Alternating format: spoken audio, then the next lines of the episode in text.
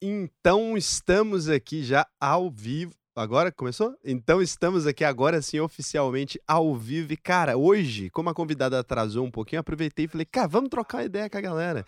Tem tempo que a gente não faz uma live aqui. É, eu tô com um retorno na minha própria, no meu próprio colo aqui, nas minhas ideias. Então é o seguinte, cara, o que, que vocês querem saber aí? Manda um, vamos trocar uma ideia aqui antes da Lara chegar.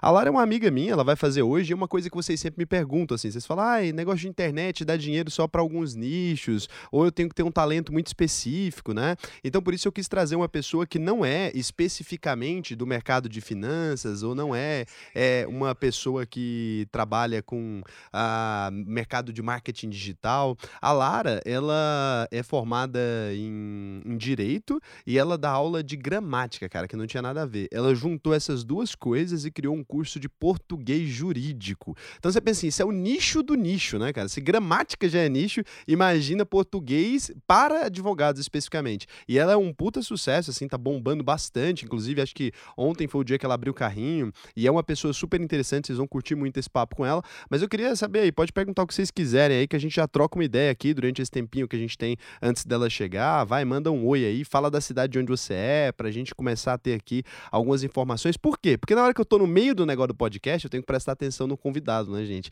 E daí vocês ficam chateados que às vezes eu não consigo ler aqui o chat e tal. Então hoje a gente abriu um pouquinho mais cedo aqui, já a gente aproveita e troca essa ideia aí, super legal. Tô aqui com o celular na mão, só mandar aí, vocês são de onde? Manda aí, primeira coisa que eu quero saber é de onde, de qual cidade vocês estão aí, só para ter uma ideia de onde a gente tá chegando aí nesse negócio de podcast ao vivo. E aqui já tá o professor Lucas Pereira. Que doideira! Realmente, né, cara? Você imaginar alguém que ganha dinheiro na internet hoje com português jurídico, né, cara? Eu nem sabia que isso era um nicho, sendo bem honesto. Antes de eu conhecer a Lara, quando ela me falou que ela ia lançar esse produto, né? É, eu fui lá na casa dela, ela é minha vizinha eu fui lá na casa dela e falei assim, cara, como assim você vai lançar um curso de português jurídico? Eu achei que isso nunca ia vender e eu nunca estive tão errado em toda a minha vida, né? Ela vendeu bem pra caralho, é, o curso dela é um sucesso, assim, é uma coisa super legal, mas eu também acho uma doideira, assim. Nova Iguaçu, a galera, Goiânia, a Milena, né? Goiânia é aqui onde a gente está. Salinas, terra da cachaça, cara, é animal. E aí é o que eu falo sempre para a maioria das pessoas, né? A pessoa fala assim, ah, mas o que que dá dinheiro? Tudo que você está vendo nesse nesse lugar ou em qualquer outro lugar. Então, aqui agora, você está vendo o microfone, a espuminha do microfone, o gancho daqui, a, a câmera, tudo que existe no mundo dá dinheiro. Essa é uma coisa que você tem que entender. Então, é o seguinte: se alguém fabricou uma placa, se você passou por um lugar e tinha uma tinta, uma faixa de pedestre pintada, aquilo deu dinheiro para alguém. Não existe essa coisa de você tem que trabalhar com a área específica para ganhar dinheiro. Tudo aquilo que você fizer vai dar dinheiro, porque tudo que existe no mundo dá dinheiro.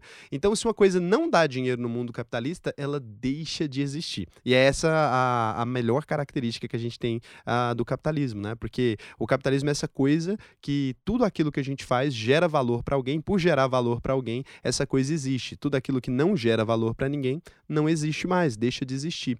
Uma empresa, ela só existe enquanto ela consegue agradar os clientes dela ali, né? Enquanto ela consegue convencer essas pessoas a trocar dinheiro, né, uh, por aquele produto que ela dá. E é uma loucura da espécie humana, né? Uma, uma abstração que a gente tem. Não sei se já pararam para pensar sobre isso, mas você entra num supermercado, pensa que outra espécie do mundo faria isso. Você entra num supermercado ali, você pega arroz, feijão, carne, toda aquela coisa, coloca num carrinho de compra, você vai até o caixa ali, a mulher que está te atendendo, você olha para ela e fala assim: é, Eu gostei dessas comidas aqui, eu te dou cinco pedacinhos de papel em troca dela. E a mulher fala assim: Claro, por que não? Vou trocar. Deseja trocar, parece aquela brincadeira que você tampa o e fala: Deseja trocar comida, está o quê? Por três folhas de papel? E a pessoa, sim, né?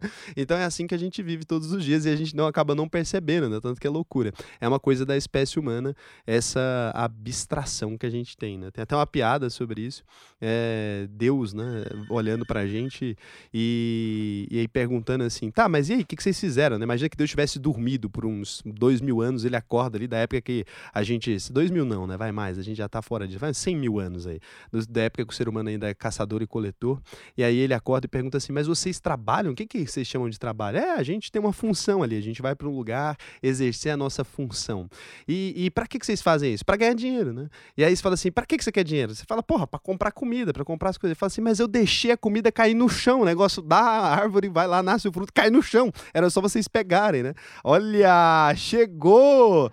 Ah, eu comecei sem você. Você acha que eu vou ficar esperando? É, é um podcast que começa sem convidado, eu não tô nem aí, não. É, eu tava aqui. eu tenho minha. Eu tenho minha própria audiência. O podcast com a Lara, sem a Lara começou. E eu falei de você já, a gente tá conversando, eles já são íntimos de você já. Chegou, deixa eu te cumprimentar, né? Não tem como. Bom, muito obrigada, viu? Agora você pode sentar na sua cadeirinha aí. Ah, então tá. Com o meu microfonezinho já tá aqui. Ativo já, olha só. Gente, tudo bem? Gente, tudo bem. Peraí que eu vou te apresentar devidamente. Ai, ai. Então, com esse foninho aí, você consegue é, me ouvir, te ouvir. Eles falam que é assim, pra gente entrar numa, no negócio de concentrar. Ah, assunto, entendi. Né? Tem a imersão, né? É, tem essa, essa, essa Raul, coisa muito aí. chique aqui, que lugar legal. Pois é, não é? Eu Não. também falei pra eles, sempre meio chique. Ah, você tem que falar mais pertinho do Ah, microfone um pouco. Tá bom, beleza. Eu falei que ela era alta. tipo, antes deles chegarem, eles estavam fazendo um teste. Eu falei assim: eu não sei se esse negócio dá, dá na altura da Lara, não. Então, deixa eu te apresentar primeiro. Eu tinha até colocado aqui uma, uma apresentaçãozinha pra Hum. Lara. Deixa eu ver se eu consigo aqui achá-la. Então vamos lá. Quem é a Lara? Você sabia que tem uma. Você precisa seu nome no Google, aparece uma biografia. Aí eu achei curioso. Ai, meu Deus, assim. lá vem. Lara Será? Brenner é professora de língua portuguesa do curso de português jurídico para advogados em Goiânia, graduada e pós-graduada em direito, exerceu a profissão por três anos e encontrou seu ponto de equilíbrio entre o direito e a língua. Trabalha também com preparação para vestibular na rede particular e ela tem uma característica que essa é a minha favorita, confesso, de ser minha vizinha. Então essa é a Lara. Eu não sei por que, que eu não coloquei isso no meu currículo, pra Vizinha. falar a verdade. Vizinha de Raul Senna, né? Ah, Seria, claro, ia ser maravilhoso. seria a minha maior qualidade, na verdade, né? Eu perdi a chance de fazer isso, mas eu hei de retificar ainda. Vou arrumar. Ah, Colocar na bio. Então, Lara, você concorda com essa descrição? É isso mesmo? Que é na verdade, eu a escrevi. você escreveu É a, mesmo. é a minha descrição dentro do meu site, do, do Expressando Direito, eu que coloquei lá. É difícil a gente falar de si mesmo, né? Assim, é, se resumir em um, um parágrafo, a gente até consegue resumir os outros com base no que a gente destila de característica das pessoas, mas a nós mesmos, como nós conhecemos a nós e todas as nossas nuances, digamos assim, né? E todos os nossos picos e vales, altos e baixos, toda a nossa história, inclusive toda, toda a nossa como que eu posso falar? Vou usar uma palavra chique aqui, eu não tô conseguindo outra. Toda a nossa labilidade, né? Volubilidade. Então, a gente nunca é constante. Então, como eu sei de tudo isso em mim, achar aquele parágrafo que me resuma é difícil. Não eu propriamente, mas acho que cada um fazer isso consigo não é uma coisa necessariamente fácil, né? Eu acho sempre difícil. E as pessoas falam assim, quando. E agora tem uma nova agora, que as pessoas elas estão num, num mundo diferente, agora é mais lúdico, né? Então a pessoa fala assim: você não pode se definir pelo seu trabalho. Porque antes eu só falava Ah, assim, ah, eu tenho uma empresa tal. Aí a pessoa sabia quem eu era, pra mim tava tudo bem. Aham. Agora falando, não, mas isso não é quem você é, isso é o que você faz. Eu falei, gente, eu não acho que eu não sou nada, então, porque pra mim é só isso mesmo. É porque, na verdade, eu acho que quem fala isso tá esperando uma resposta bem tipo assim: quem você é? Eu sou o Raul Senna. Então, mas aí. E- Como- é, e daí, exatamente. Reticências. É, e- e que- quem é você no mundo em termos de utilidade, né? O que, que você faz para servir aos outros? Tem essa coisa do servir, né? Você foi a primeira pessoa que me apresentou essa coisa do servir. Você podia explicar isso para as pessoas. Isso é um bom tema pra gente começar, essa coisa Né? do servir que você falou. É, é. Como que eu posso explicar isso de uma maneira profunda, porém rápida? Porque, não, não na verdade, é rápida, muito tá profunda. tudo bem, relaxa. Tá tudo bem, Não né? precisa ser rápida, Tá vai, bom. vai tranquilo. É, é, é muito interessante porque eu já fui advogada, né? Eu fui advogada durante três anos. Eu trabalhei em órgãos públicos, trabalhei no Ministério Público e tudo mais. E eu sempre fui uma pessoa muito insegura com relação ao meu, a às minhas motivações. E aí, uma pessoa sem, sem propósito, assim, uma pessoa sem caminho, né? É uma pessoa meio aleatória. Parece que é- ela é sempre muito vitimista, inclusive, que você é sempre vítima do mundo e tal, vítima das circunstâncias. Eu gosto e, do jeito e que blá, você blá, blá, É meio vitimista, assim. Então eu era muito assim. Que é o que o pessoal hoje está na moda, né? As 12 camadas da personalidade. O pessoal chama de quarta camada, que é a pessoa autorreferente, a pessoa autocentrada. E eu acho que essa pessoa, eu acho não, né? Aliás, dentro dessa própria teoria, e é exatamente onde eu estava, a pessoa autocentrada é autocentrada porque ela ainda está numa posição meio fetal de olhar para o próprio umbigo, fazendo uma analogia, né? E aí ela vai se abrindo, né? Como se fosse um bebê, assim. Ela vai se, se abrindo, ela sai da infância e ela começa a olhar a volta. E aí ela entra na quinta camada, que é a adolescência. E ela fica um pouco rebelde com o sistema, com as pessoas e tudo mais. Só que para muitos isso acontece efetivamente na adolescência, e para muitos isso acontece depois, e para muitos, é, muita gente para aí, inclusive, né? Nessa camada do sou rebelde, rebelde com o mundo. Tá, é. tá com 40 anos, tá com 40 anos, tomando Exatamente. cerveja escondido da mãe. Exatamente. É, é nem tem mãe mais, mas Exatamente. a pessoa fica ali, exata, exatamente, precisamente. E tem gente que nem entra para a quinta camada, fica ali na, na quarta camada sendo criança para sempre olhando para si, que era onde eu estava, né? Aí eu passei dessa quarta para essa quinta, um pouquinho rebelde ali, tudo isso para chegar na parte do servir, tá? Não perdi o fio da meada, não. eu achei que você já tinha esquecido. Não, não, tô Eu lembrando. já tinha esquecido. e aí eu entrei nessa quinta camada, que é a, a camada do, de um pouco de rebeldia, e que foi quando eu saí do direito. E aí, quando eu levantei um pouco a cabeça, né, fazendo essa metáfora, eu olhei para o outro, né? Assim, de fato, olhei para o outro, literalmente e metaforicamente, no sentido de se eu quero achar o meu lugar no mundo, o meu lugar no mundo depende de como os outros me validam, porque a gente vive em sociedade. Então não adianta a gente achar que, ah, não, eu sou eu mesmo, eu digo quem eu sou, o que eu faço. Tá, mas se todo mundo estiver falando coisas diferentes daquilo, então talvez você não esteja fazendo, É, né? né? Ah, eu acho que você é assassino porque você matou duas pessoas. Não, eu não me vejo Não, eu não assim. me vejo como assassino, é. Porra, mas é? Exatamente, eu sou um trans assassino, né? É tipo assim, um, assa- um- um não assassino preso no corpo de um assassino, né? Exatamente. Então não é, você vive na realidade, você tem que estar instalado na realidade. E aí, quando eu comecei a olhar para os outros, eu percebi que essa, essa é a verdadeira função, né? Que é o servir. E eu nunca tinha encontrado isso na advocacia, mas na língua portuguesa, quando eu me dei conta, é, é- é meio romanti parece meio romantizado isso, mas foi um processo até muito dolorido. Porque eu comecei a me entregar profundamente a isso, porque eu via nos outros aquela, aquela transformação. Então, eu consegui fazer pelo outro algo que, ao fazer pelo outro, que ao ver o crescimento do outro, trouxe para mim o crescimento. Então, eu pude perceber o que, que esses, esses coaches e esses psiquiatras e essas Uhum. pessoas falam do que, que é a servidão, né? Que a servidão é aquilo que você faz pelo outro e o outro acaba te dando essa, essa, es- te, te lançando esse olhar, né? Lançando esse olhar para você de volta e te dando essa chancela, digamos assim. E isso que esse espelho que vem para você de volta é que te ajuda nessa autopercepção. Então, olhar para o outro é uma forma de encontrar a si mesmo. Para mim foi muito assim, sabe? Então, essa coisa da servidão é muito forte, eu acho muito forte. Eu sempre tento levar isso para os meninos, para os meus alunos, para os que são mais novos, né? Porque eu tenho uns alunos mais velhos e uns mais novos. Para que eles possam pular logo, passar logo por essa quinta camada, falar, gente, não fica aí, tá? É legal, Vambora. tem que passar, mas vambora, vambora. Quanto antes, melhor. É como diz o Nelson Rodrigues, né? Jovens, envelheçam. Quanto antes vocês Eu acho envelhecerem, melhor. mais lindas do mundo, Não, verdade. linda, e é porque assim, é- é como diz o povo, né? Não, gente, o jovem tem que acabar. Tem que acabar. Você tem um conselho pra dar pra juventude? Cresce. Cresce. Rápido, de Exatamente. Até porque tem, quando a gente fala em jovem, né? Tô falando de jovem da cabeça. É aquele É. cara de 50 anos que ainda é o tiozão jovem, e aí tem o menino de 15 anos que já não é mais, né? Então, esse jovem autocentrado, rebeldezinho e tal, não sei o quê. Tipo, não sei se essa pessoa, porque isso diz sobre você. Você tá incompleto. Você tá nessa agonia desse tamanho aí, porque você está incompleto, É isso. né? Senão você não estaria agoniado desse jeito, nessa inquietude toda, né? Mas é muito engraçado. Você foi a primeira pessoa a me falar isso. Eu nunca tinha reparado. E eu acho que hoje em dia, depois que eu perce- percebi que eu comecei a trabalhar com aquilo que eu realmente consigo servir as pessoas, ah, eu passei a vida inteira procurando diferentes formas de ganhar mais dinheiro. E foi sempre sobre isso. Uhum. Era sempre sobre isso. Eu não tinha nenhum outro objetivo. Porque as pessoas sempre falam assim: não, você não consegue enriquecer se você estiver procurando dinheiro. Eu acho que isso é mentira, porque Uhum. dá. Eu ganhei muito dinheiro procurando dinheiro, mas eu não encontrava.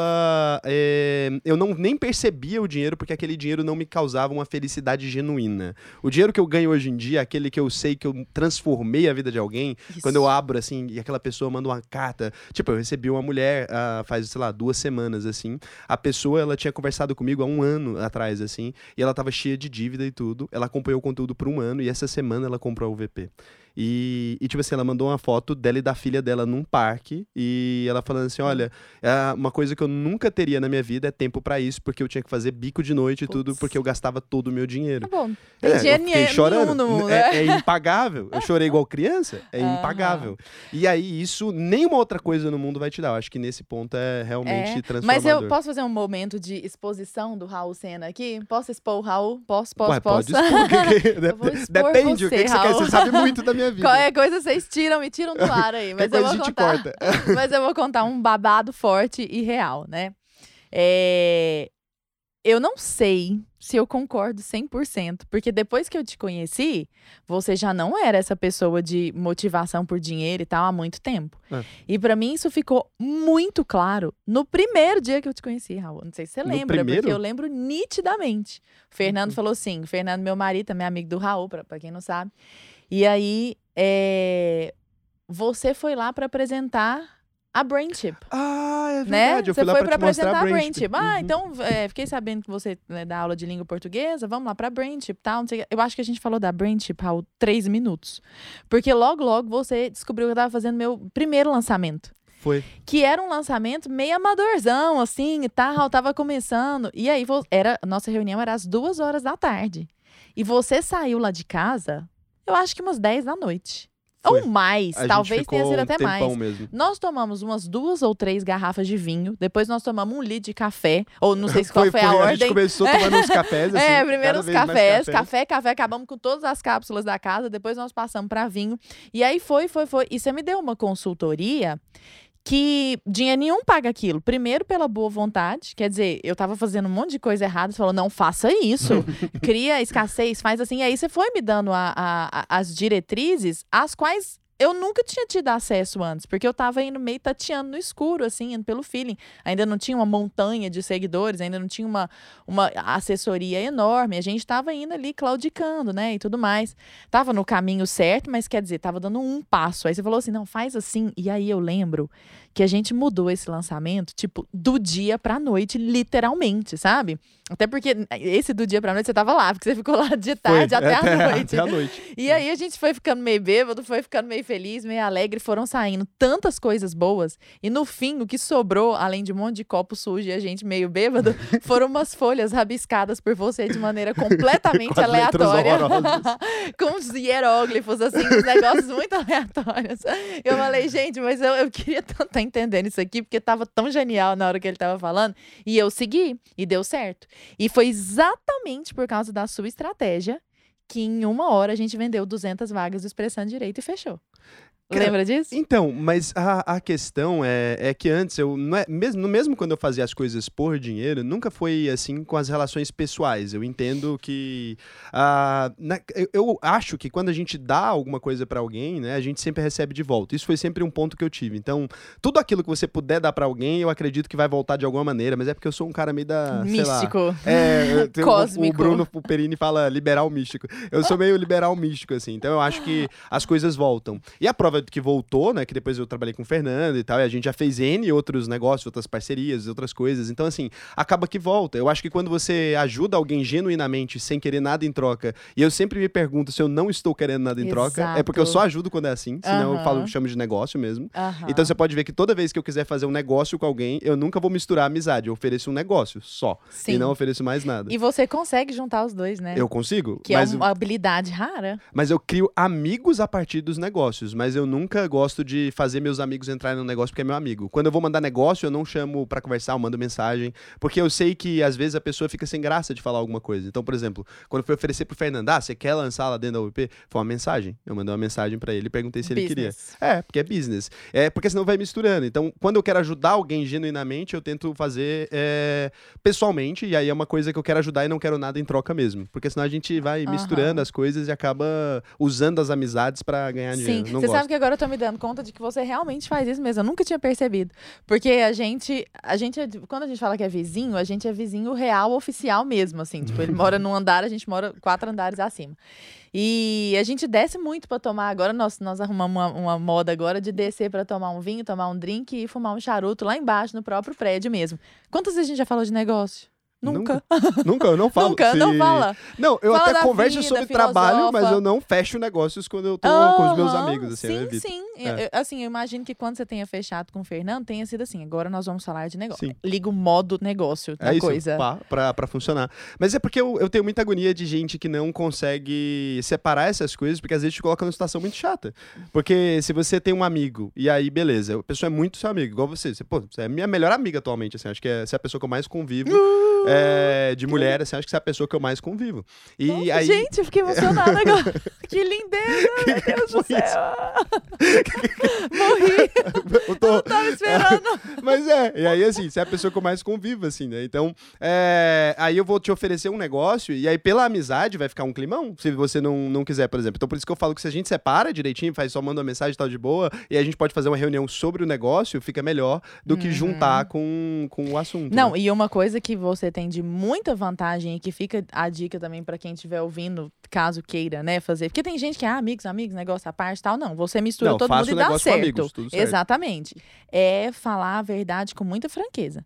Por exemplo, nesse dia em que você se sentou lá na nossa casa e deu essa diretriz do nosso curso, né, do, do Expressando Direito, quando na hora que nós falamos a estratégia, tipo assim, era tão fraca, assim, era tão pequenininha, tão modesta, que a gente explicou em, sei lá, três minutos. Você falou assim, não, tá um lixo. não, tá um Caralho, gentil Vai dar muito como, errado.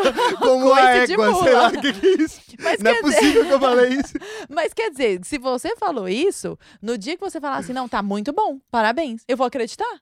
É, porque Porque se honesto, você né? for aquela pessoa que vai amaciando, amaciando, aí você não tá meio aquele negócio meio nebuloso, você nunca sabe quando vai sair de lá e tal. Essa é uma das coisas que eu só. Olha, eu tô com 32 anos, Raul. Se tem três anos que eu aprendi isso, é muito tempo. Que é falar a verdade, mas falar a verdade assim. Não é o. Por exemplo, ah, o café tá ruim. Ah, esse café não está bom. Isso tem até nome, essa figura de linguagem, chama litotes. É capaz que o povo nem conhece, né? Chama litotes. lito- é capaz que o po- litotes. É capaz que as pessoas não conhecem. Elas não conhecem, Elas Lara. Eu tenho certeza absoluta.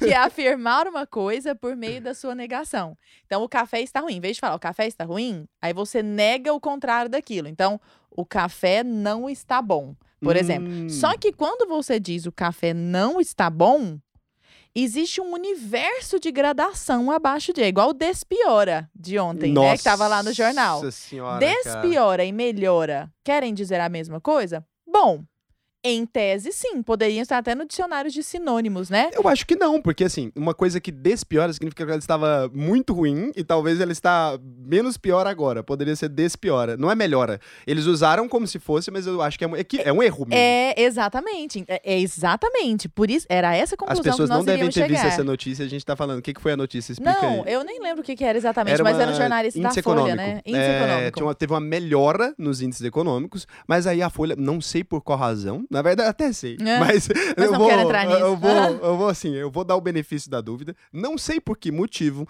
um jornalista, né, isento, ele decidiu colocar que em vez de índice econômico X melhora, ele colocou despiora. Exato. é isso. E a grande questão aqui, o Raul, na hora que eu li isso, eu falei, caraca, isso é 1984, na veia. É Porque em muito do George Orwell. 1984, quando George Orwell cria a nova língua, uma das palavras que ele cria é desbom. Desbom. Não existe ruim, não existe horrível, não existe péssimo, não existe tenebroso, existe desbom. E o problema do desbom é que ele elimina toda, toda a gradação existente. Porque uma coisa é um café ruim, outra coisa é um café péssimo. Na gradação, o ruim tá aqui, o péssimo tá aqui. Né? É a mesma coisa com despiora. Quando você fala melhora em termos de gradação, se a gente tivesse uma, uma, um termômetro, digamos assim, melhora, aumenta, cresce, cada um tá numa gradação diferente. E o despiora está numa gradação diferente. Então, assim, a grande sacada é, é uma coisa intencional, o poder das palavras. Por que, que eu dei toda essa volta? Porque quando a gente está juntos lá na nossa, na minha casa, e você fala que a estratégia está péssima, Sim. eu entendo que no nível de gradação ela tá lá Tava embaixo. muito ruim. E nós vivemos um momento hoje em que, é, e aí esse despiora que suscitou toda essa, essa, essa conversa né, ao redor disso, tá muito difícil a gente falar as verdades verdadeiras mesmo, né? Não gostei. Está ruim. Ai, mas aí você tá Ou seja, é uma galera vivendo na quarta camada. Mas as pessoas estão muito sensíveis. Eu lembro que, assim, quando a gente era pequeno, é... essa é uma coisa de colégio. Minha irmã estava me explicando isso esses dias. Quando a gente era pequeno, tinha assim: ah, uma turma vai competir, como é que era? Os jogos de interclasse. Uhum. Então ela vai uhum. competir os jogos de interclasse. Tinha, dentro daquela turma ali, tinha os alunos, eles iam jogar e competir um contra o outro, e ganhava a medalha de ouro ali, ou prata, ou bronze, os três melhores times, porque tem aquele tanto de sala. E aí não existia uma regra de competição, era uma competição meio injusta, os jogos de interclasse, porque os meninos mais novos eles competiam com os mais uhum. velhos e foda-se, e ninguém reclamava disso. Porque a vida é assim. Porque na vida é exatamente um ensaio pra vida. O recém-formado está no mesmo mercado que o cara formado hoje em dia tem medalha de participação. Assim, é você. Parabéns, você jogou, você estava na quadra. Que porra de medalha é essa? Não, gente, é, eu não entendo. É, é um mérito por, por existir. Por existir. Parabéns, você tem Você existe, você, você é um ser humano. Você tá vivo. Exato. não, não vejo nexo Exato. Nisso. E as pessoas. É, é, é, o que que acontece, né?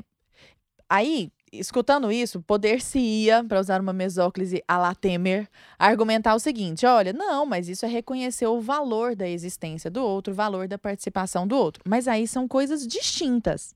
Então, não faça o reconhecimento da existência do outro num jogo. Porque a é. premissa do jogo é a existência de um ganhador e de um perdedor. Tem que ser. Tem que, porque senão não chama jogo. Então não chama de jogo. Não, então vai rolar uma dinâmica, entendeu? dinâmica, Pronto, a dinâmica, um nome bem genérico. Assim, vai rolar uma, uma, uma interação das turmas, mas não é um jogo, né? É, porque é, é um jogo, jogo, por exemplo, eu ganhei e você perdeu, ou vice-versa, né? E assim por diante. Então isso dá para criança uma e para adolescente, e eu lido com esse pessoal, com, com os meninos adolescentes, em alguns, né? Às vezes a gente tem a oportunidade de perceber isso, dá uma falsa sensação de o que é o mundo. E dá para aquele aluno aquela sensação de tudo que eu quiser, o cara lá de cima vai me dar, né? É muito isso. E exatamente. Então a pessoa já entra falando: olha, eu posso demandar do mundo o que eu quiser, porque o mundo tem que me entregar, porque eu ganhei a medalha de participação. É, o só de participar A minha já existência ganho. já é a suficiente. É exatamente. Né? Aí, primeira merda que faz no trabalho, que o chefe dá aquele safanão. Cadê Nossa, minha medalha? porque o mundo é muito cruel, porque a sociedade capitalista selvagem, que tá, tá, tá. Bem-vindo ao mundo, né? Bem-vindo à selva. É assim. Ué, fez um trabalho ruim, gente, mas a pessoa cresce assim. É assim. É, e o pior é que é assim que funciona, né? É, mas é muito engraçado que hoje tem uma cultura muito forte, muito forte mesmo, de, de premiar as pessoas por nada, assim. E, e falar que todo mundo é inteligente. E igual. É, é, é, maravilhoso isso, porque eu não sei como que pode ter tanto gênio. Os pais chegam e falam assim: não, é que meu filho. Toda vez que eu vejo um pai, ele fala assim: é muito inteligente, meu filho. e eu fico assim: caralho, eu nunca vi uma quantidade de gênio para existir igual esses filhos de vocês. Porque assim, não tem um nem mais ou menos numa sala, no escola, você pega assim, cara, tem uma média ali, tem dois meninos inteligentes para 800, para, sei lá, 1.200. Agora, o cara deu sorte que todos eles, meus amigos todos, eu falo pra eles, eu não sei. Eu coloco eles nas mesas assim, eu falo assim, eu não sei como pode que as crianças inteligentes do planeta estão todos nos casais de vocês. E eu falo assim, e eu não sei de onde, porque não tem pra onde puxar também. Porque nem inteligente assim vocês são, sabe?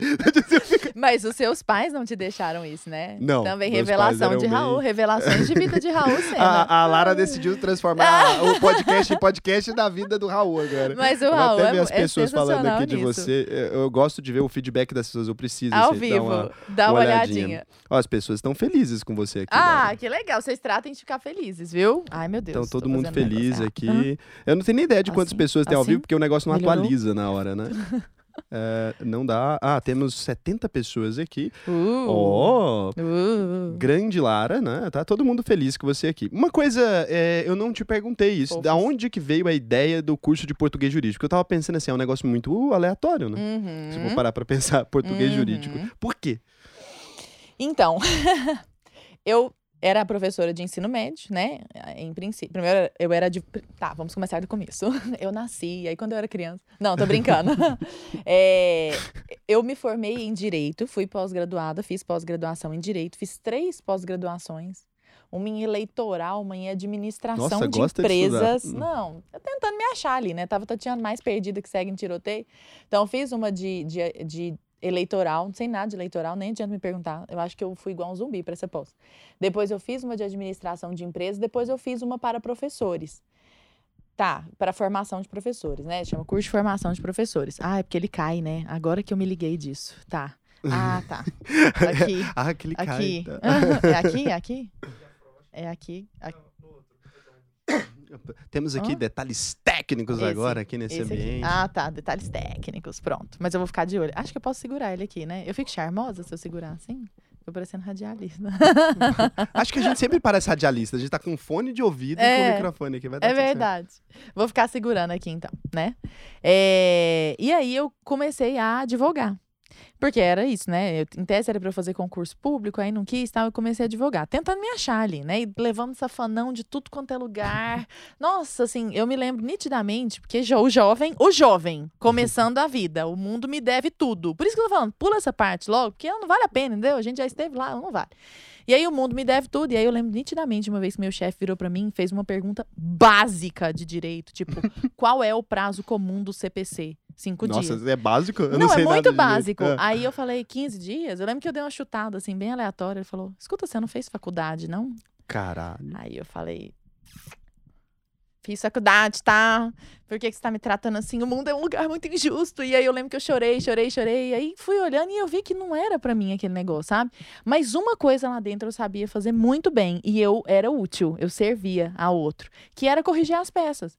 Então, Raul, em, em três é, diferentes escritórios pelos quais eu passei, eu terminava, eu terminei, porque eu fiquei um ano em cada um, eu terminei sendo revisora das peças. Ninguém me dava trabalho de direito, trabalho de advocacia, mesmo porque eu era bem meia boca, sabe? eu era mais ou menos. Eu gosto da fazia- honestidade. é, não fazia com amor, tipo, eu jamais me contrataria, sabe? Mas assim, fazia o que dava ali e tal. Mas pra corrigir as peças eu era boa. E eu ficava abismada, porque, meu Deus, uma qualidade redacional assim, muito baixa. E eu fui vendo que eram os mesmos erros, os mesmos erros, os mesmos erros. E guardei isso no coração. Fiz a transição de carreira, virei professora de língua portuguesa em ensino médio.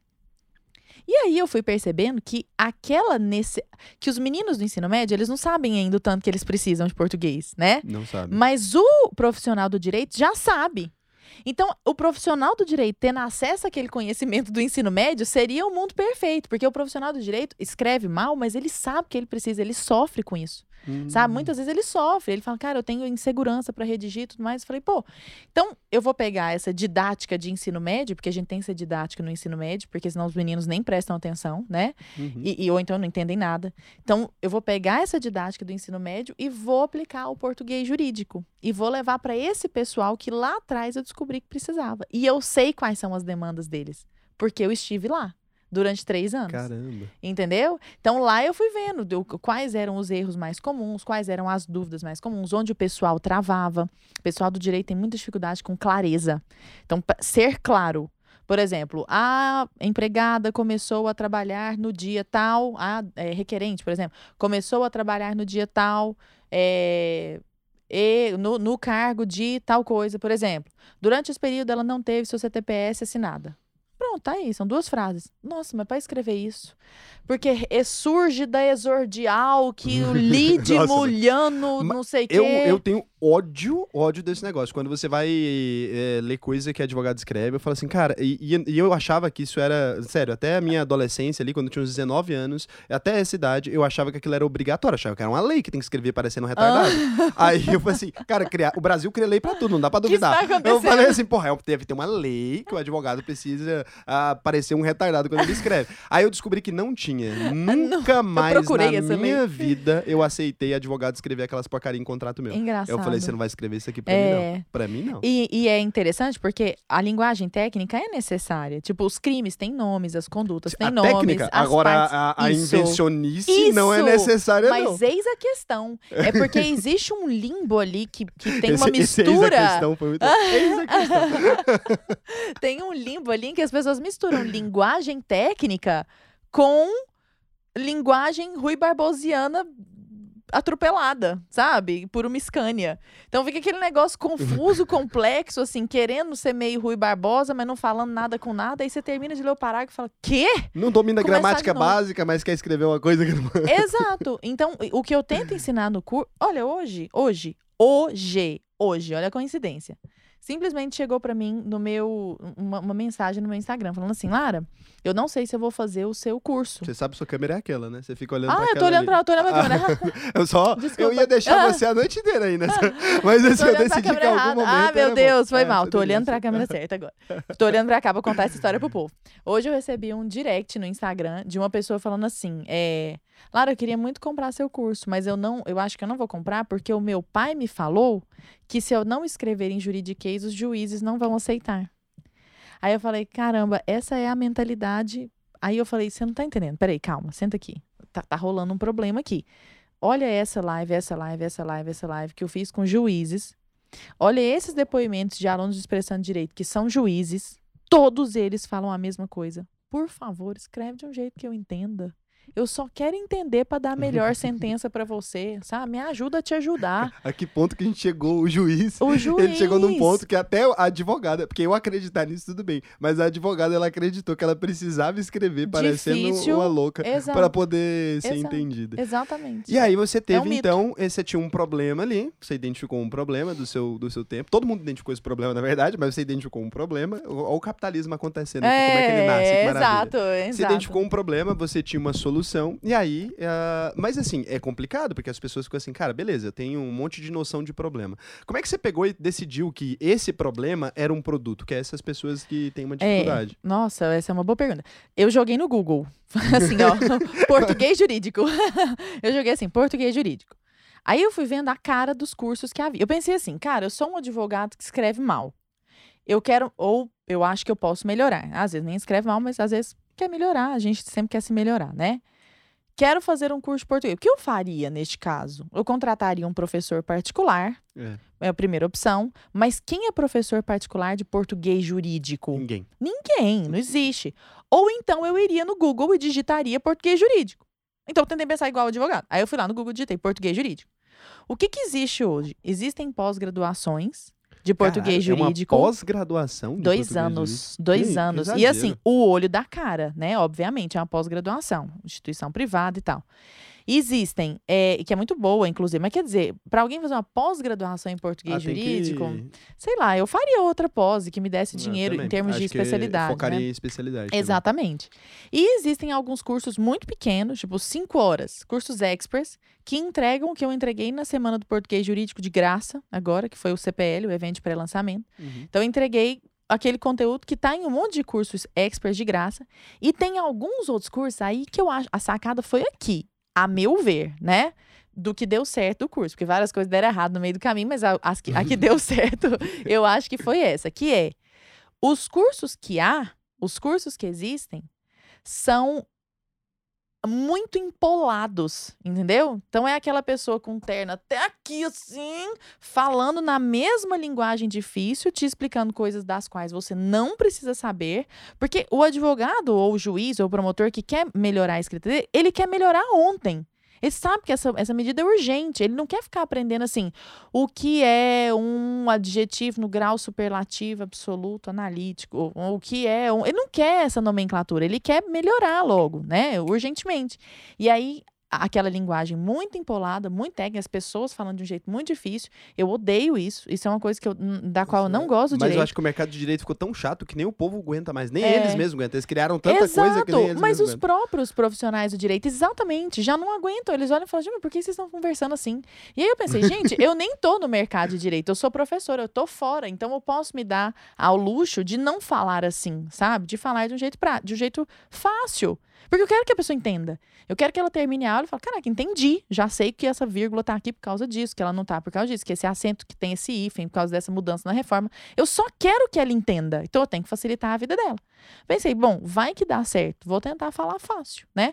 Pegar a didática do ensino médio, a linguagem do ensino médio e aplicar ao português jurídico. Caramba, né? mas eu acho que isso que você fez é genial e eu acho que deve funcionar para um monte de área. Porque, assim, eu não tinha pensado que era essa a estratégia. Você pegou aquelas aulas de ensino médio que são as aulas divertidas, porque pra gente de cursinho, né? É. Então, são as melhores aulas. Mas elas, elas são, só parênteses aqui, tá? Desculpa te interromper. mas Elas são divertidas no sentido de que a linguagem é, é como esse nosso bate-papo. É. Mas elas não são divertidas, tipo assim, ah, um meme. Não, não é pra fazer entendeu? palhaçada. É, É, não, isso. não, isso, longe é. Não, não mas, é nesse mas sentido. no é. ensi- no- nos cursinhos normalmente não são também. A galera explica É. direito, assim, só que é, explica de uma maneira que você tem um pouco mais de prendimento com aquele conteúdo. Não sei, dá uma, uma ênfase maior. É. Os melhores professores, acho que os que mais didáticos, eles vão parar nessas aulas de pré-vestibular. Os mais didáticos, assim, é, É. o que acontece. Eu acho isso também. Aí também você acho. juntou esse conhecimento ali com a coisa do português. Exato. Hum. E é aquele negócio, isso agrada a uns e não agrada a outros. E aí, e aí é legal, porque essa é a beleza do capitalismo. É. Tem gente que olha minha aula e fala assim, nossa, nem parece que é do direito, eu quero alguém que parece que... né, Eu, eu quero alguém com a gravata É, apertando eu- o- o- o exatamente, exatamente. Aí essa pessoa tem, tem para ela, tem esse curso. Então pronto, quem vem para mim é quem quer isso. Por isso que a rejeição é muito pequena. Porque a pessoa estava procurando isso, aí ela acha isso, fala, meu Deus, era tudo que eu queria, eu queria aprender. Alguém tá com vontade de me ensinar de um jeito que eu entenda, que legal. Pronto, acabou, resolveu o problema. Caramba! Você achou que tinha Nossa, sido mas como? eu Não sei, eu não sabia que tinha sido nessa. Mas eu achei muito esperto esse negócio. Mas É muito calculista. É um negócio assim, quase. Então, aí você criou o produto. E assim, e você não era desse. Eu acho muito interessante que você não era do mercado de marketing digital at all, assim, porque eu pelo menos já vim Não. da internet, um site, você não tinha nada a Mas ver eu com dei isso. a sorte ter um vizinho que era. Então, mas antes disso já tava bem encaminhada, já, já ia rolar. É, E- ia e- rolar. então, Eu ia bater a cabeça ali um pouco, mas eu dei uma economizada de uns três lançamentos, pelo menos com aquela É, pra dar tarde, noite de aprendida. dicas ali. Então, mas aí quando você foi preparar esse primeiro lançamento seu, que você tava nessa época, como é que você chegou, assim, numa pessoa e falou assim, ah, beleza, eu tenho essa ideia, porque tem alguém ouvindo agora que deve falar assim, Sim. cara, eu faria um curso, se é alguma coisa, alguém teve uma ideia, porque todo mundo Sim, tem uma ideia. Tô olhando pra câmera coisas. certa agora. Você que está aí me ouvindo. Você que tem uma ideia. Você não pode ficar nessa sua bolha, tá? Você precisa olhar para o mundo, sair da quarta camada fetal e olhar para o mundo. e começar primeiro, né? O que eu, o que eu fiz. O meu, na verdade, eu faria um caminho diferente hoje, mas eu fiquei batendo cabeça um pouco. Eu comecei a movimentar o Instagram porque eu vi a possibilidade de um dia fazer alguma coisa que eu não sabia o que, que era. Então eu comecei a explicar português no Instagram. Isso era bem antes da pandemia, né? Porque depois da pandemia muita gente começou a fazer isso. Então eu lembro que ao final de 2019 eu, eu tinha batido os 10 mil seguidores. É, de dezembro de 2019. Então já tinha uma arrasta pra cima e tal. já tinha até legal. arrasta pra cima. Já tinha até a raça já, mas eu não sabia blogueira. onde eu, eu queria chegar, sabe? Não tinha a menor ideia. E aí, é... Peraí, a sua pergunta foi qual? Eu viajei aqui, esqueci. É, como que você fez esses primeiros passos? Porque Ah, esses tá- primeiros passos. Ah. É verdade. E aí eu pensei nesse produto. Só que eu pensei assim, eu sou muito ruim de processo. Sou, eu sou, não sei se significa alguma coisa pra você, Raul. Eu sou peixes com ascendente em peixes e eu sou sanguínea em termos de temperamento. Então assim, se você me soltar aqui agora, eu não sei voltar pra minha casa, entendeu? Perdida. Girou duas vezes, É, volta você casa daqui quatro disso. meses, assim. Eu sou muito perdida, não sei nada. Tipo, ontem eu fui fazer o último dia da semana do português jurídico, eu fiquei desesperado porque a internet deu uma falhadinha. E eu não sei onde que liga o microfone, o que que faz o quê, onde. Eu sou horrível, eu sou péssima. Eu só sei português. Eu preciso, eu preciso de alguém que saiba o resto. Eu preciso de alguém que saiba fazer todo o resto. Aí eu pensei, bom, mas como eu sei português direitinho, se eu vender meu peixe direitinho, capaz que a pessoa que sabe o resto compra, né? Eu pensei assim, ó. Quem em Goiânia fez um lançamento recente que deu certo? Aí eu fui atrás. Aí eu fiquei sabendo que uma menina tinha feito um lançamento de nutrição. Tinha lançado um curso de nutrição e ela tinha feito seis em sete. Aí eu falei, o que, que é seis em sete? O que, que é isso? Aí eu fui descobrir que era seis em sete. Eu falei, nossa, eu quero seis em sete. Quero seis, Eu agora quero seis quero. em um. Quem não sabe, seis é seis dígitos. Então, assim, você tem que ter pelo menos 100 mil reais pra ser 100 seis mil em sete. reais em Aí, sete sete, dias. sete dias. Exato, 100, em se- seis em, 100 em sete dias. Isso na época me pareceu assim, meu Deus, eu vou nadar no dia, nunca mais vou trabalhar na vida. Antes de conhecer o Raul, né? Doce Porque ilusão. O que, que é o conceito do riquinho? Só parênteses aqui. É riquinho, gente, assim, é igual a gente, é tudo riquinho. não, não. Qual que é o número mesmo de ser riquinho? Pra mim, acima de, de 100 milhões é rico, abaixo de 100 milhões é riquinho. Acima de 100 milhões. Eu tava feliz com 100 mil, achando que eu nunca mais precisaria trabalhar na vida. E eu tava assim, eu preciso de um 6 em 7 e tal. E aí eu fui atrás do coprodutor que tinha lançado a menina que em Goiânia tinha feito 6 em 7. Aí eu descobri o Lucas. Que é um anjo, né? Que é um príncipe. O Raul Ele é um conhece o. Lucas. Ele é um anjinho, aquela coisa mais bonitinha do mundo. Aí a gente virou melhor amigo de infância. e ele muito, ele é muito parecido comigo. Ele também é muito etéreo e tal. Ele chama Lucas Adorno. Nossa, tomara, tomara que ele esteja assistindo. Ele é um lindo. Tô fazendo assim. Ele é etéreo, ele parece comigo, a gente tá sempre na mesma vibe. Ele é muito lindo, é muito querido. E aí eu falei, Lucas, eu tenho um produto assim. Aí o Lucas é tão criterioso, ele demora tanto pra se entregar, se abrir, porque ele se entrega. Ele é melancólico, dentro dos temperamentos, quem, quem entende temperamento sabe o que Você eu vai tô ter que falando. explicar isso aí depois. Você já fez três referências já aos Não, os temperamentos. Vai temperamentos ter que são maravilhosos. não vai ter jeito. E É. aí a gente se encontrou, Raul, sério, umas umas oito vezes antes de começar. Gente, Pra ele me entender. tem gente que se encontra menos pra casar, você É. sabe. A pessoa vê no Tinder três vezes, tá casando, muda de cidade. Ele queria me entender como ser humano, tipo, holisticamente, quem sou eu no mundo, sabe? e no cosmos. E aí a gente ficou muito próximo. Tanto é que nós fizemos três lançamentos e a gente nunca teve um, desen- um arranhão, um desentendimento. Nada, nada, nada, nada. Coisa que eu acho que é rara, né? Porque Acho que nesse talvez caminho. ninguém, só Pois vocês é, mesmo. a gente tropeçou muitas vezes nesse caminho, mas a gente estava muito conectado. Então foi assim, boa vontade de ir atrás, é, cara dura, que eu mandei mensagem, falei, bom, se ele não responder, tá bom, né?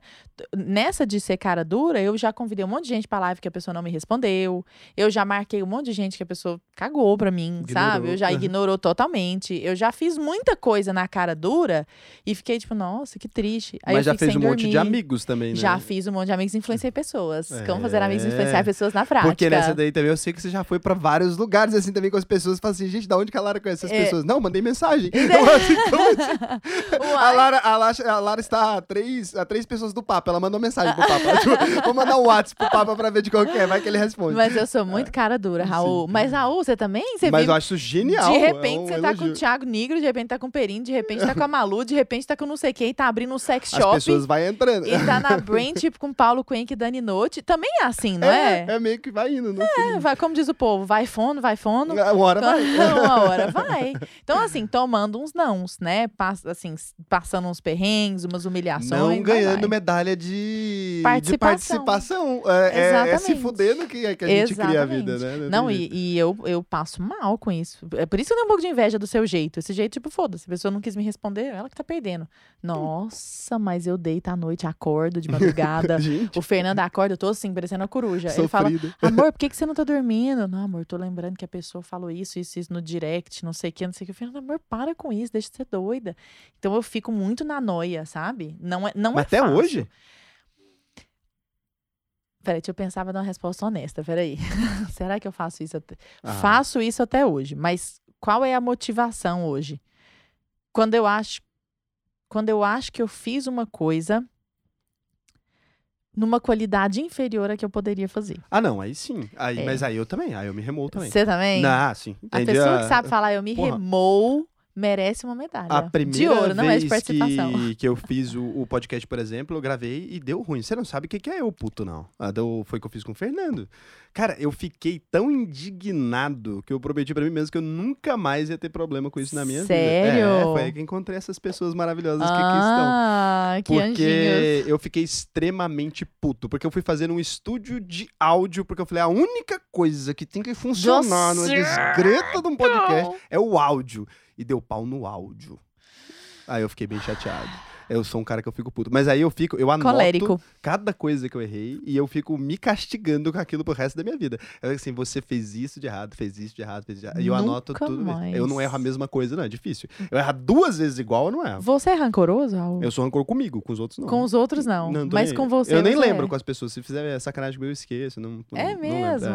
Mas comigo sou. Eu tenho coisa que eu fiz comigo mesmo que 10 anos atrás eu tô até hoje. Aham. tô até hoje puta, assim. Não erro de novo, assim. E eu acho que é verdade. Eu não lembro de você falar mal de ninguém da vida. Não, assim, não tipo, tenho fulano grilo, fez isso. Não lembro de ninguém. E a gente já conversou sobre Já, gente. é, mas eu não tenho grilo, não. Você pode fazer, a pessoa pode fazer qualquer coisa comigo, eu esqueço, assim, eu passo. Não tenho problema. A gente tava falando do lançamento. Eu vou mudando de assunto. Você vai, vai atenção. mudando, bora. Tamo não, junto. não, não é o intencional, é esse o problema. É, a gente tava falando, aí beleza, você encontrou uma pessoa e tal, e você conseguiu fazer, não seis em sete, você conseguiu fazer seis em Seis em uma hora. uma hora. Aham. Aí- Não, mas aí essa parte é sua. Não, mas seis em 60 minutos. É, tanto é que a gente comprou um vinho que a gente falou, meu Deus, qual é o melhor vinho que tem aqui nessa Eu tenho até adega? hoje essa cartinha, sabe? É, é Tá escrever, exatamente. Falei, meu Deus, como que eu posso?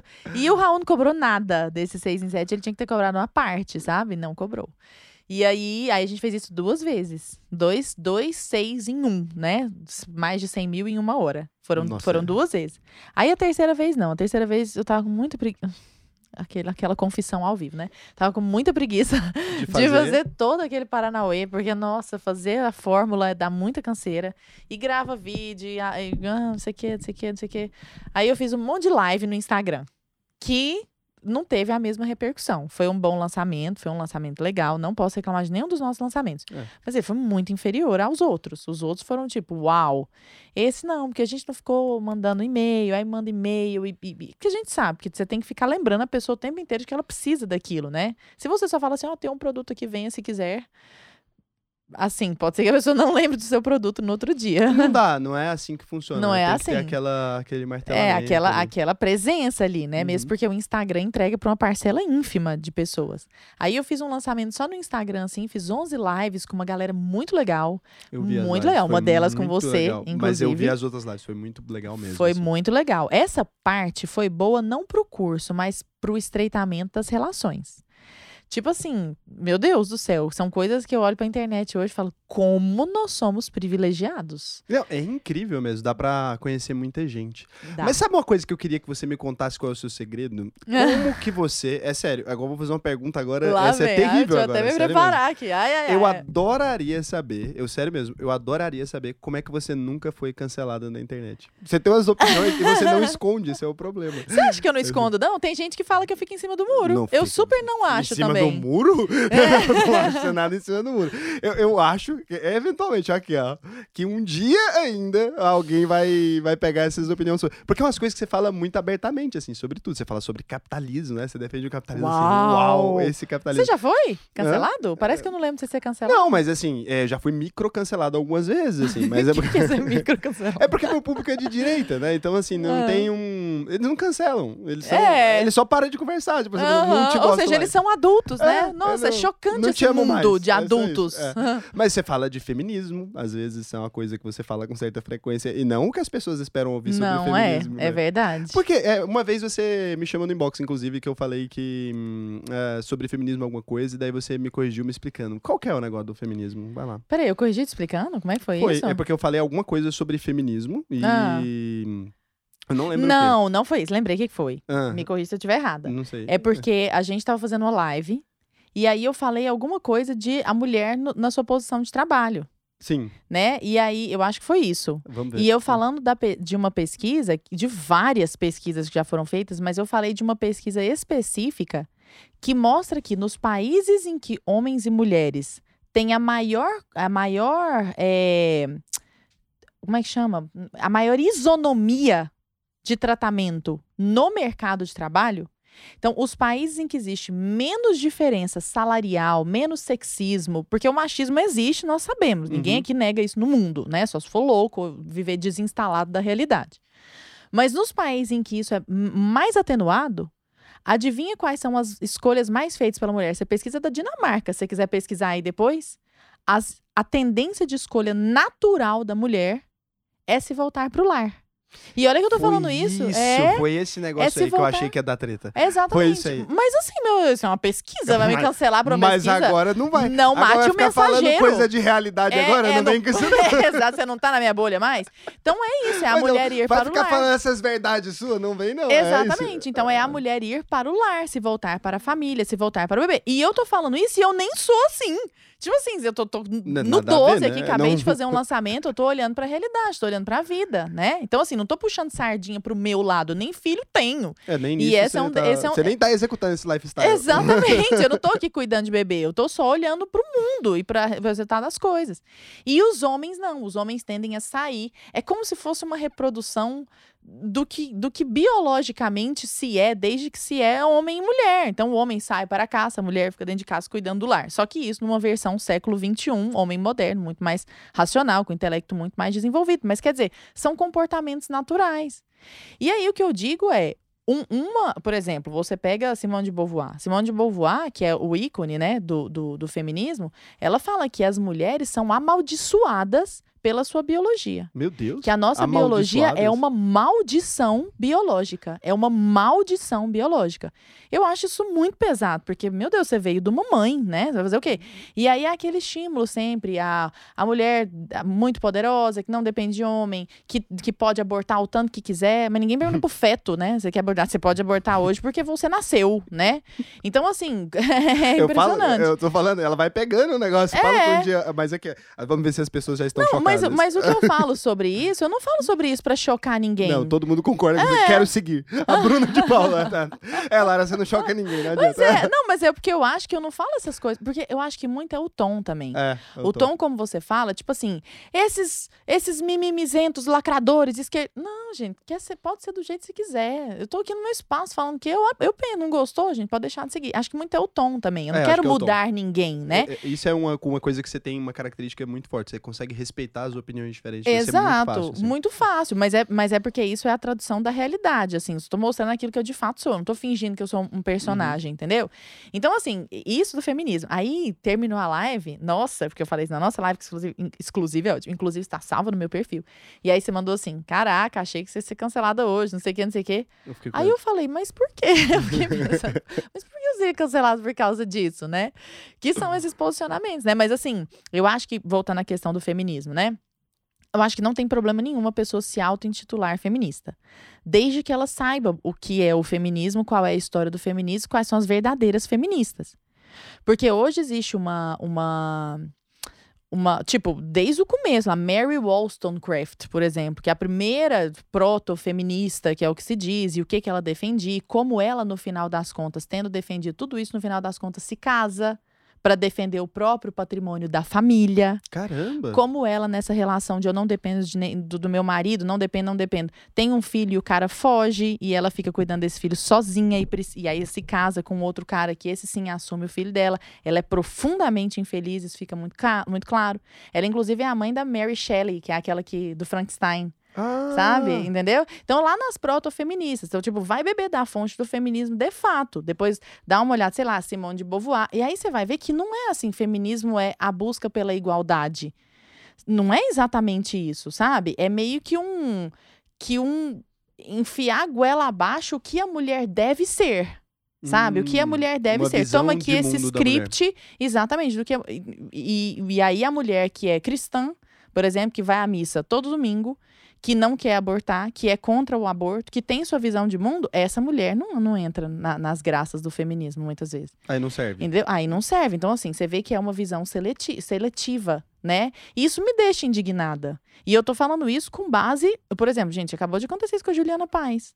A Nossa, Juliana Paz vi, foi mega galera cancelada. Uma falando. mulher poderosa, brasileira, dona de si, atriz, ganha o próprio dinheiro. Ela tem tudo pra estar nas garras e falar assim: não concordo com você. Ah, acho que você não tá no caminho certo, mas como eu sou mulher e eu defendo a mulher, exista. Você tem o É, direito. Não, aí direito ela de sofre cancelamento. É, Entendeu? mas eu fui cancelado porque a primeira vez, assim, foi um negócio bom até. Eu fiquei muito feliz. É, porque. Não, sério, é porque tirou uma por parte da minha audiência que era muito ruim, que eu não Uhum. queria mesmo.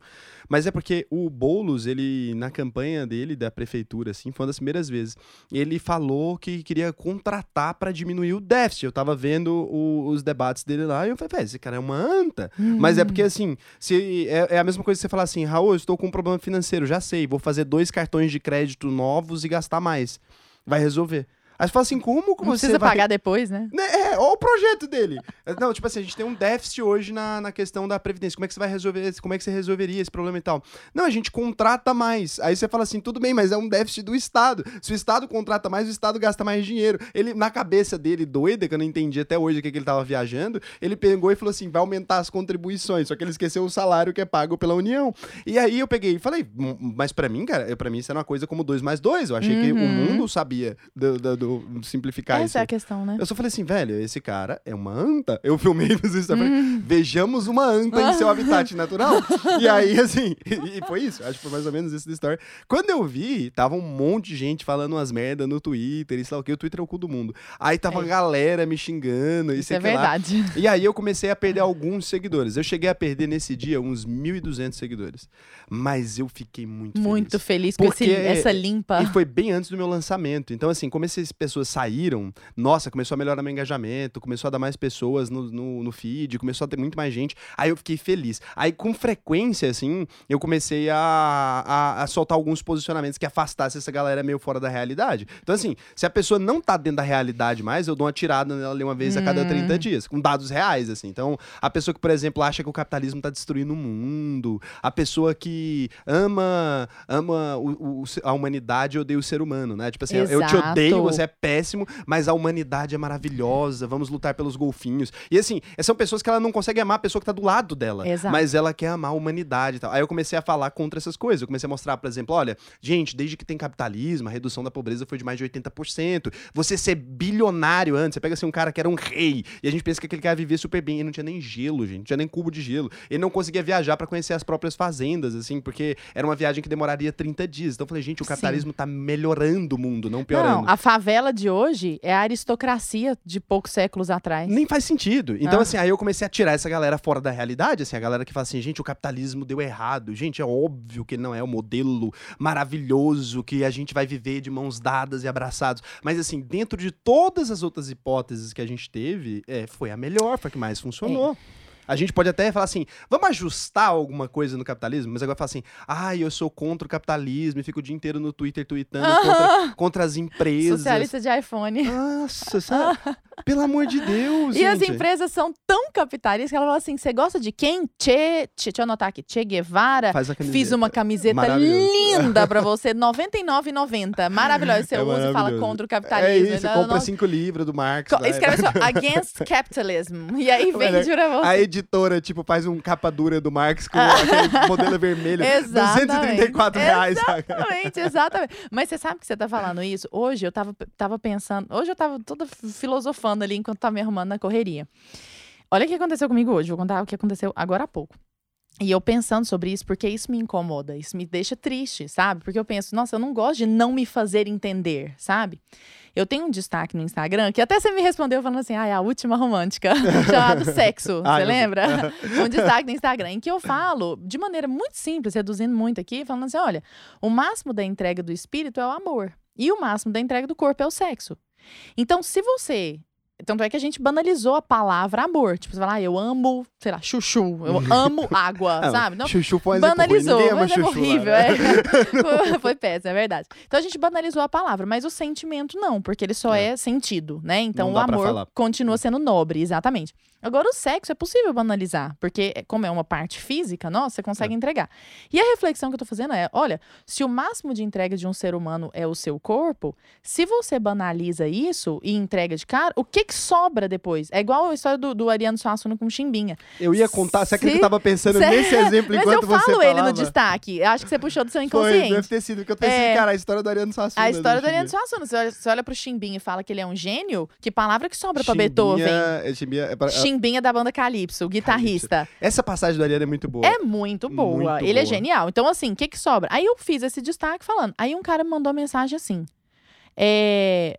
Porque eu fiz essa reflexão a propósito de uma música de um cantor goiano, inclusive muito desconhecido, chamado Marcos Apel, que você até Ele conhece. já não vai ser desconhecido mais. Ele já Todo vai ser dia que a Lara pode, ela Marcos Apel. Não, Marcos Apel é aqui. maravilhoso. Ele É, um cara assim, meu Deus, as letras dele são incríveis. E aí, na- alguém me mandou na caixinha assim, ó. É, como um cara pode declarar tão bem um amor por uma mulher desse jeito, de maneira tão sutil? E a propósito disso, eu fiz essa sequência de stories. Aí hoje um cara mandou assim, ó. É. Você fica falando que essa questão de heteronormatividade é mimimi? Olha que coisa aleatória. Mas é, você está falando da entrega de uma mulher para um homem, como se não existissem relações homoafetivas. Aí eu falei, hã? Uhum. Aí eu revi meu destaque três vezes. Você sabe quantas vezes eu uso as palavras homem e mulher no destaque? Nenhuma. Em Ah. todas as vezes eu falo ser humano. A entrega do ser humano, a entrega do ser humano, a entrega do indivíduo, a entrega da pessoa. Aí, por que, que eu tô construindo todas as raciocínios? Vai entender. Aí eu virei pra ele e falei assim: é, uma pessoa que fala que preconceito contra, contra sexualidade não existe é uma pessoa que não vive na realidade. É lógico que existe, Claro. óbvio que existe. Isso- é claro que isso não é mimimi, mas a sua mensagem é mimimi. A sua sanha por apontar o dedo é tão grande, mas tão grande, que você se torna injusto, vitimista e autocentrado. Aí eu não completei a mensagem, mas eu pensei que meus botões. É isso que acaba com, com, com a credibilidade da causa LGBTQI. É esse tipo de coisa. A pessoa. E aí, aqui que eu trago pro raciocínio pra gente poder amarrar. A- inclusive com esse caso do Boulos. As pessoas se apaixonam não pelo objeto defendido, não pela causa defendida, mas pela defesa em si. Então ela Hum. se apaixona pela imagem dela como defensora. Entendeu? Eu sou uma virtuosa que defende, e isso existe, inclusive, em todos os lugares, né? Isso existe dentro da igreja. Eu sou uma missionária de Jesus, por exemplo. Aí a pessoa se pinta como uma mega missionária de Jesus, uma pessoa assim, mais santificada que as outras, maiores que as outras, e ela se apaixona pela imagem, se esquece de Jesus. A pessoa ela que... é missionária, não Ela é Jesus. missionária ela de si mesma. De Jesus, ela é. Exatamente. A pessoa que muitas vezes defende essa causa como esse menino, ele tá tão focado na imagem que ele vai passar, nessa, nessa sinalização de virtude, que ele se esquece da causa.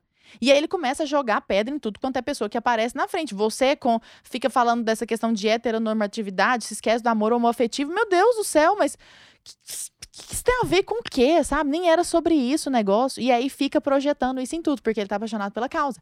A pessoa que é apaixonada pela causa do Boulos, ela, na verdade, não é apaixonada pela causa do Boulos, ela tá apaixonada por si mesma. De maneira que não adianta você mostrar pra ela que está errado.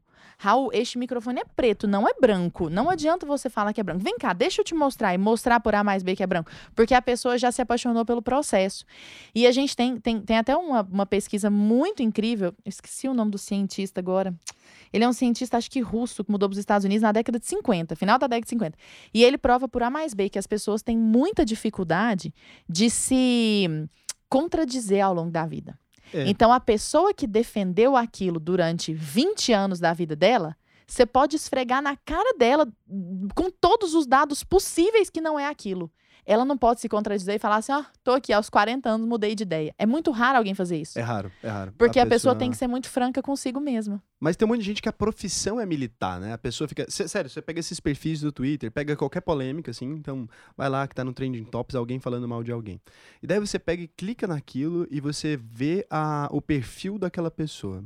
No mesmo dia, ela. E aí eu entendi o que você tá falando que é muito verdade. Porque no mesmo dia essa pessoa briga pela causa da LGBT, pela gordofobia. Amazônia, gordofobia. Da Amazônia e do sei lá o quê. E eu fico pensando assim, gente, que hora que essa pessoa produz algo? Que hora que ela trabalha? Porque ela fica o tempo todo ali debatendo. E que hora que ela estuda a mudança causa? É muito estranho. Que hora que ela estuda essa causa? Pois é, porque, Porque- não deu tempo, É, né? porque cada uma dessas causas tem múltiplos dados envolvidos, tem múltiplas perspectivas. Por exemplo, eu tô vendo um monte de militante de Covid. E muita causa boa misturada com nada, que é esse o problema. Porque aquela pessoa, ela descredibiliza a, a própria defesa de qualquer coisa. Exato. Porque quando ela Perfeito. parte. Cara, tem muitos argumentos válidos e um monte de coisa. Por exemplo, ah, eu tava vendo a menina explicar essa semana que não fazem plano de saúde pra pessoas gordas. Eu fiquei, caralho, velho. É, é, que, que loucura é essa? Que mundo é esse? Aí você fica assim, Uhum. realmente, isso aqui é uma coisa que alguém tem que ver. Aí você fala assim, gente, tem que- como é que a pessoa não pode fazer um plano de saúde, né? Porque Exato. engordou. Aí eu fiquei meio puto. Só que aí você vai lá, aí tem uma menina, tipo, aí já brigando com as marcas de roupa do sei que lá, das modelos da Vitória Secret. Fala, gente, não compra nessa porra. O capitalismo é bom por causa disso. Você não quer que essa empresa Exato. exista, não compre. É assim uma solução prática. Exato. Não compre. Ela vai falir Ela se vai. todo mundo deixar de comprar Ela lá. vai porque o mundo, cara, você tem quase 66% da população brasileira com sobrepeso. Se uma marca é tão imbecil ao ponto de não enxergar que 66% Ela se da população é, é, tá acima do peso, ela vai embora. Ela vai Mas, morrer. Raul, você já pensou a dificuldade que é eu, que sou eu, na verdade, não concordar com uma coisa, viver de acordo com as minhas crenças e permitir que o outro exista? Você já pensou o que, que é isso? Inovador. Você permitir que o outro exista, porque o outro tem direito de ser babaca. Muito inovador. Eu quero criar uma marca que só tem números 34 e 36. Babaca. Mas tem direito de ser babaca. Mas é, imbecil deixa. é isso. Exato, A o imbecil também vive. É, é. Exatamente. Aí é você, o justiceiro social, que vai lá tocar fogo naquilo. É, é, nossa, Nossa, porque não arrumou nem a cama. Porque vive com o pai, vive da mesada. Não arruma nem a cama, como diz o Jordan Peterson, né? Arrume sua cama primeiro, depois você vai tentar Depois você consertar muda o o mundo. Nossa, isso é perfeito. É de- Nossa! foi ele que disse isso? Ele Arrume que disse isso, Nossa, é a regra cara- 5, arrume Que? sua Eu cama. vou ler mesmo 12 essa parada. regras, Você já me você fez que ler esse livro 300 Não, vezes. Jordan Peterson é um, é um red pill atrás do outro, assim, você fica, tá, nossa, tomei uma, tomei outra, Eu tomei outra. comecei a ler o João zonzo. Ubaldo. ontem. Ribeiro, É, a Casa ler dos. Budas de Tá Tom. Não, mas eu esse é mais. Esse é mais porn. esse aí é outra pegada outra diferente. É, Quem já leu a Casa dos Budas de Sabe o que eu tô falando. É o tipo de escrita parecida com a escrita do próprio Raul. É o tipo de redação, sabe? Vai ser legal. Eu tô, tô gostando. Eu peguei só, só folhei ele ontem e comecei a ler. Aí eu tava terminando de ler livro técnico, né? De, de ação, daí tive que pegar ele pra É, ler ontem. tá aqui, dar uma perdoado, então. É, então, eu sou o cliente que eu não tenho. pro- As pessoas sempre riem disso, né? Porque eu chego no estabelecimento e eu fico brincando. Eu falo pro próprio cara. Então, eu sempre. Eu, quando o atendimento é muito ruim, aí eu vou na hora de pagar a conta, eu falo assim: ó, esse estabelecimento vai falir antes do Natal. É porque se foi muito ruim, eu falo, velho, vai falir antes do Natal. E é só isso, eu não faço reclamação, não dou chilique, não. Falo nada, velho. Vai Tá falir essa porra. É a lei Eu tenho certeza, vai falir porque é ruim. E Exato, fale mesmo, fale exato. mesmo. E, e essas, essas, essas pessoas apaixonadas pela própria causa, elas caem em incoerência. Por exemplo, o Arthur Morrison, que a gente conhece. Hoje ele estava criticando, ele estava criticando, não, ele estava mostrando, na verdade, uma incoerência. Eu não lembro exatamente o que que foi. Ah, era uma. Peraí, ele estava contando um caso de uma moça que foi ao médico e ela estava muito gorda, estava obesa. E o médico falou para ela assim: se você não emagrecer, você vai morrer. Porque seu corpo não tá dando conta, seu coração tá fraco, seu. Aí foi dando todos aqueles motivos médicos, né? Porque é, é, sobre, sobrepeso, não, não é sobrepeso. É, como é que chama quando a pessoa é muito gorda? Obesidade. Obesidade Obesidade tem CID, né? né, Obesidade é parece. doença, Aham. exatamente. Não é, não é, ah, eu acho que é, eu acho que não é. É, é. E as decorrências estão claras, né? E aí a pessoa processou o médico. Por, porque o médico falou pra ela emagrecer. Falou, você tem, mas, Mas você vai não morrer. tava saudável e ela Não. processou? Não, porque ele falou que ela precisava emagrecer e isso é gordofobia. Olha que loucura. Aí esta mesma pessoa tomou a vacina na frente de todo mundo por comorbidade. Na hora da vacina é comorbidade. Na hora que o médico fala pra emagrecer não é comorbidade. Mas que loucura, Tá entendendo? peraí. A pessoa tava... Não, não faz nem sentido essa Não faz Eu sentido, é- médico, essa é a questão. Aham. Aí o médico pega e fala assim pra mim, você tem que parar de beber, porque, né... Você vai morrer, Raul. Aí você processa ele. Aí, não, eu falo contra os alcoólatras, você é uma Exato, pessoa que não tem respeito pelo, pelo, pelo dependente do álcool, é. Aí eu vou lá e, e- e processo é ele. É isso. Ah, não, isso É aí isso, não aí ela processou isso o aí, médico. E aí a mesma pessoa que processou o médico por gordofobia entrou na fila na frente de todo mundo pra tomar vacina de Covid, alegando comorbidade. Adivinha qual comorbidade? Obesidade? Obesidade. Ué, mas então, se é comorbidade a ponto de ela entrar na fila pra tomar a vacina, É porque ela tem uma... é porque ela mesma sabe que é comorbidade. Porque senão não teria estar na Ela fila. perdeu o processo, obviamente. Não, eu não sei. Tá, tá É, rolando o processo. perdido, eu só sei que tava rolando esse Paranauê. Porque ou é um problema, não é. E aí a questão é, independentemente de ser a questão de obesidade, da homossexualidade, da paixão por Jesus Cristo, como nós estamos falando agora há pouco, isso tá em todo essa podridão tá em todos os lugares. Então, mas é isso que eu acho Essa que as pessoas começaram com as militâncias meio doidas, que tinha um monte de coisa que era séria mesmo, tá no meio desse negócio. Exato, que Tem, se assim, sei lá, dissolve. um militante pelo vamos abraçar as plantas. Aí o negócio fala assim: não, gente, não vamos não. Só que aí vai criando tanta, tanta causa que aí chega um ponto que você não sabe. é, Perdi. Sério, inventaram umas palavras. Todo dia vem no meu negócio e fala assim: mas você não pode mais falar essa palavra porque sei lá o que com as causas, sei lá quem. É, Aí eu falo assim: gente, mas vocês estão empolgando, porque assim, não dão. não tem nada a ver Eu, com nada eu nem isso. sei o que significa essas palavras que a pessoa tá falando mais. Ele já vai é, contra sei que lá. e aí eu falo, Exato. gente. Uai, por exemplo, e aí o que me deixa puta é que as causas sérias vão se dissolvendo nisso. Por exemplo, trazendo pra minha, pra minha área, que é a língua portuguesa, né?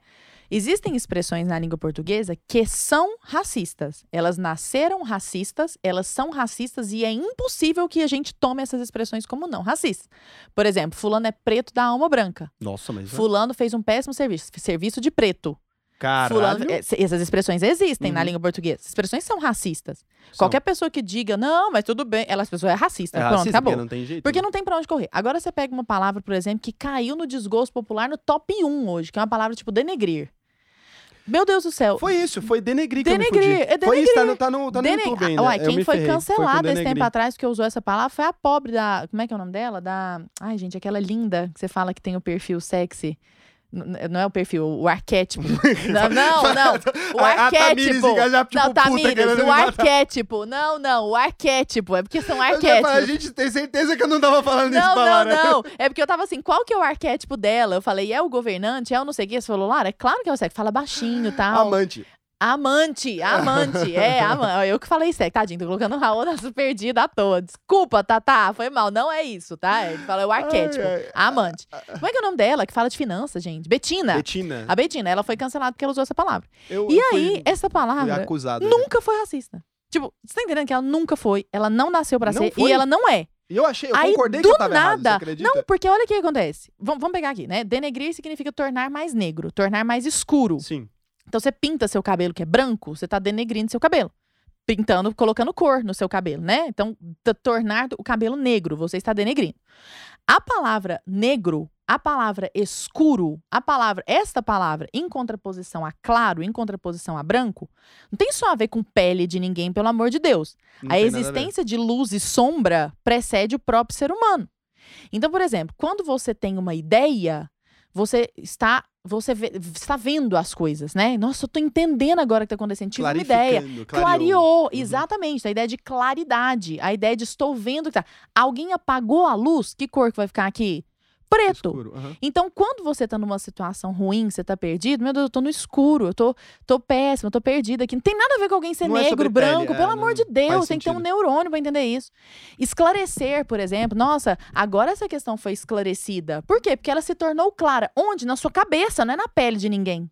Entendeu? Nossa, isso faz Só muito que, sentido, porque o esclarecer é, é realmente de enxergar aquilo de que está enxergar. oculto, né? e essa O palavra está oculto. sendo cancelada também. Esclarecer. Mas fala como? E negar. Mas como é que eu Não, falo se não falar Esclare... cla- Nem sei como é que fala. Entender, nem sei. Pra mim essa palavra. essa eu quero ver. Entender. porque Não, fica também difícil. quero ver. Porque Uma esclarecer palavra é como negar, Raul. Entender negar. é a mesma coisa que esclarecer. Eu vou Não esclarecer é a mesma pra coisa. você. Eu vou não é a me- Não existem sinônimos perfeitos Vou fazer você entender. né? Exatamente. Aí, o que que acontece? Até ontem, todo mundo entendia isso. Nunca que você escutou a palavra denegrir na sua vida pensou na pessoa negra. Ninguém nunca pensou nisso. Não existe isso, pelo amor de Deus. Aí as pessoas pegam denegrir, pegam esclarecer, pegam negar, que falam que é uma palavra racista, e botam no mesmo balde de serviço de preto. Meu Aí perde, tá entendendo? É, é, tá vendo Aí que tinha umas perde- coisas que dá pra arrumar e aí vai pra outro lugar exato. Ou seja, em vez de olhar para o negócio sério e falar, existe racismo sim, eu posso provar, olha, aqui, aqui, aqui, aqui, aqui. E traz coisa com embasamento e fala, caraca, é verdade. E a gente precisa lutar por isso mesmo. É. Mas não. Aí põe nesse mesmo balaio qualquer merda. Nossa, muito, Isso, muito, muito isso, isso, isso dá muita raiva, sabe? isso dá Muito muita raiva, porque quem se prejudica é a própria militância. Porque aí fica a militância reverberando aquilo raivosamente dentro da própria bolha, e quem tá de fora daqui tá assim, velho, o que vocês estão falando? Tô entendendo nada. Sabe? O que você tá falando? Tô tentando entender aqui, mas não tô nem acompanhando esse, essas, essas, essas coisas, esses raciocínios. Não, e vai brigando também, porque às vezes não é o jeito que você consegue entender. Porque se a pessoa não te Exato, explica, é o coisa não dá jeito, pra meu entender. Deus do céu, não é o jeito, não é o jeito. Não é esse menino me mandando um direct falando, porque aí você fala que a heteronormatividade é mimimi. Eu falei, onde eu falei isso? Você tá me confundindo. Tô falando sexo. A heteronormatividade é mimimi. Ana, exatamente. É, é, eu tenho uma ideia inovadora, não pode mais transar Mas- com homem. Você é exato, mulher, mas aí, meio estranho. Qual é a questão? Apaixonado pela, pela própria imagem de defensor da causa, não pela causa. Nossa, isso é muito Eu verdade. sou o narciso. Eu falo que a Lara é uma pessoa muito inteligente. Ah, tá? Tá todo mundo aqui falando. Bom ouvir pessoas inteligentes. ah, uai, tudo. que bom. Tem Cara, muita gente aí? Eu falo, tem, tem uma galera aqui. Ah, Já uh. virei fã dela, vai ter que deixar sua arroba no final, Lara. não Nossa, tem que jeito. fofos. Ah, As obrigada. pessoas estão muito feliz. felizes com você. Ah, que anjos. Maravilhoso. Cara, então, é isso, assim. É, eu tô de olho no seu horário, é isso que eu tô Não, preocupado. tá porque tranquilo, tá de Não tá de boa. Que horas você tem são? uma live agora. Tem às 8 horas. É isso que eu tô falando. É, então, ai, meu Eu tenho Deus. que ser até 19h30. Eu vou perguntar só algumas coisas aqui pra você, pra gente fazer rapidinho, assim. Tranquilo, bate e volta. O que, que é uma, uma verdade que você queria que todo mundo soubesse? Assim, uma coisa que você sabe que é verdade e que todo mundo devia saber disso. Você podia botar nos outdoors, sei lá. Olha. Não, deixa eu pensar. Não vou falar qualquer coisa. Ah, pode falar qualquer coisa, não tem problema também.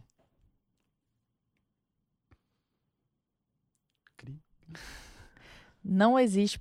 Vai soar muito piegas, tá? Mas é a maior verdade. Todo mundo vai bater a cabeça, bater a cabeça, ma- mas a verdadeira paz de espírito está em Deus. Olha! Caralho! Eu não, Não não, imaginei que você ia É, falar isso de É Deus. Você tem, a gente tem que encontrar Deus. Então sabe? temos que encontrar Deus. Temos, essa é maior assim, é, Lara. é- é- é, essa é a maior verdade. Porque a paz só vem quando você faz as pazes com Deus, sabe? Porque isso significa fazer a paz, pazes consigo mesmo, as pazes com o mundo. Você olha pro outro com muito mais amor. É. Inclusive, por essas questões todas que nós estamos falando, você deixa de olhar, tipo assim, cala a boca, o que você tá falando? Não, não. E você já olha assim, tipo, velho, para com isso. Vamos conversar. É Conversa gente. normal, é, exatamente. Eu tô, tô aqui pra te, eu não tô contra você, né? Então, esses olhares todos, eles, eles, eles vêm é, quando a gente encontra Deus. E eu não tô falando que eu esteja.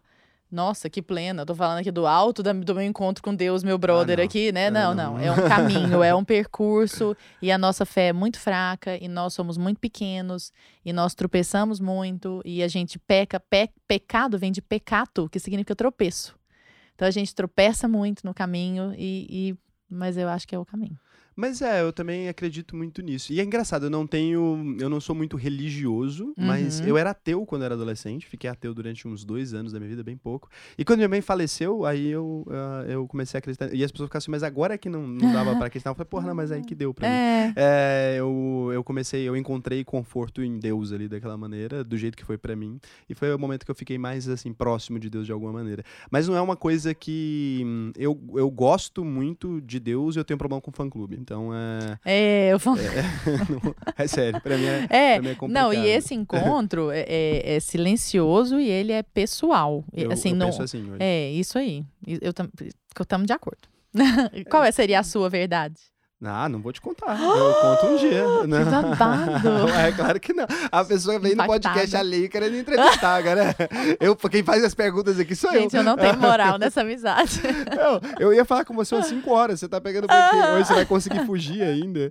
Ah, eu acho que você falou sobre muita coisa que, que eu queria que você falasse, mas assim, você não falou da Ayn Rand também. Você foi uma das pessoas que me falou dela que eu fiquei muito feliz, assim, É. quando eu conheci melhor a Ayn Rand. E, e por incrível que pareça, a Ayn Rand é ateia. Era ateia, né? Então, tipo, é uma pessoa que nesse ponto tá totalmente é, distante daquilo em que eu acredito. Mas é, dentro- ela- a Ayn Rand é a, a criadora da filosofia objetivista, né? É isso aí. que é aquela filosofia de não adianta você fugir da realidade, a realidade tá ali, falando de maneira muito simplista, né? A realidade é o que é.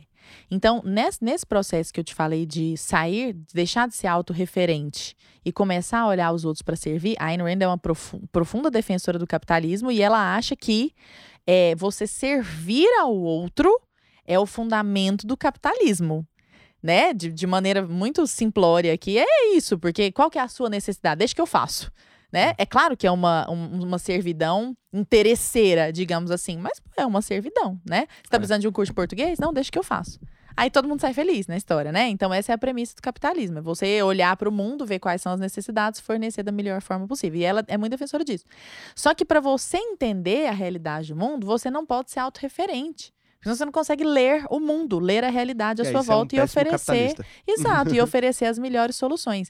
Então, ela fala de capitalismo, mas na verdade ela me ajudou nesse processo de deixar de ser tão autorreferente, né? Então, acho que foi um livro, e eu nem li livro da própria Ayn Rand, olha que loucura. Eu li o livro do, porque ela tem uma butela, né? Que é Sim, o, que é o, Uma- uma o infinidade. Atlas lá, como é que é o nome? A Revolta de Atlas. Não li, não li. Não leu? Inclusive, Eu eu ouvi falar mal. É, você É gostou? meio novelinha, assim. É, exato. Mas Me é bom. falaram que não era essas coisas, aí eu fiquei pouco de preguiça, é gigante. Eu acho que não tem nada filosófico intenso ali. Eu acho assim, é, é as aventuras de sexuais de Ayn Rand. É, um pouco disso. Gente, eu não um... sabia que era essa pegada, sério? Ah, não, não é Ah, bem então agora eu vou ler. tá? Mas assim, tem uma parada, é que toda hora tem, tem um cara que é o Francis Danconde lá, e aí assim, é meio, sabe a novela da Globo Sei. misturado com um negócio... José Maria. É uma novela da Globo centralizada no capitalismo. Entendi. É, assim, é legal. é Entendi. divertido, um assim. Calvin Raymond misturado com Christian Grey, ali de business.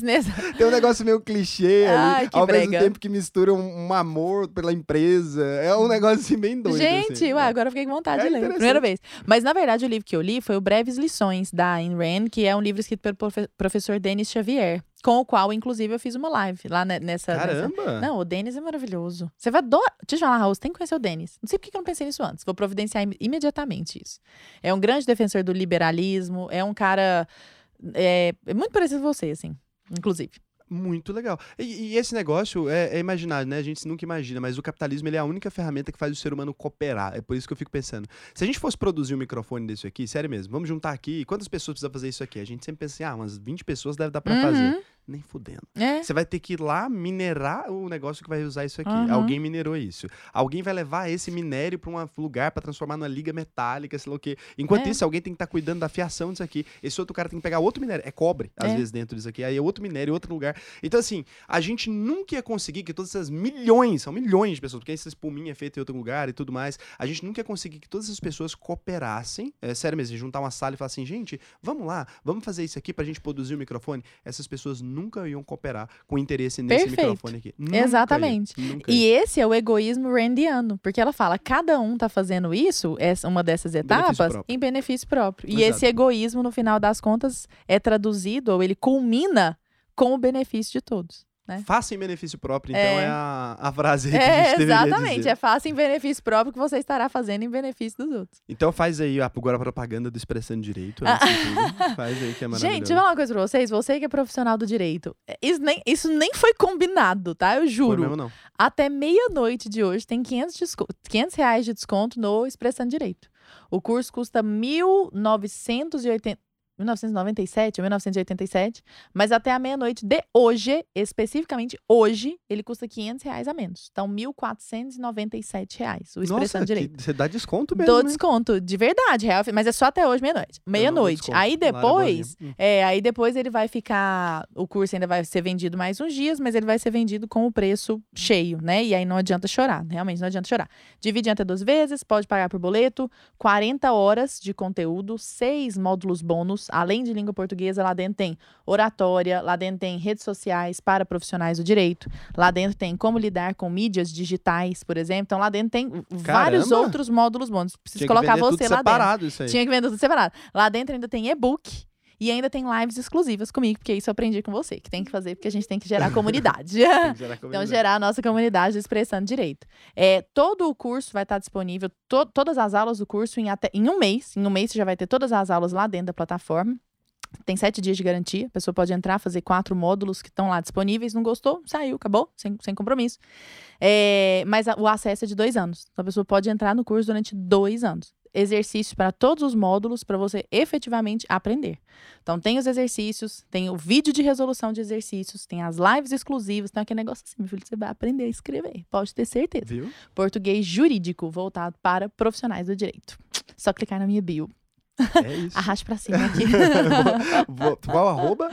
Lara Brenner Queiroz. Vamos ter que digitar, né? Porque eu vou ter É, que digitar aqui. Arroba Lara Brenner. Você sabe por quê? Né? Era Lara. Brenner. Olha que merda. Perdi o Lara Brenner. Você trocou? Não, eu mesma cancelei meu Instagram depois não consegui pegar. Tipo, Somos doentes.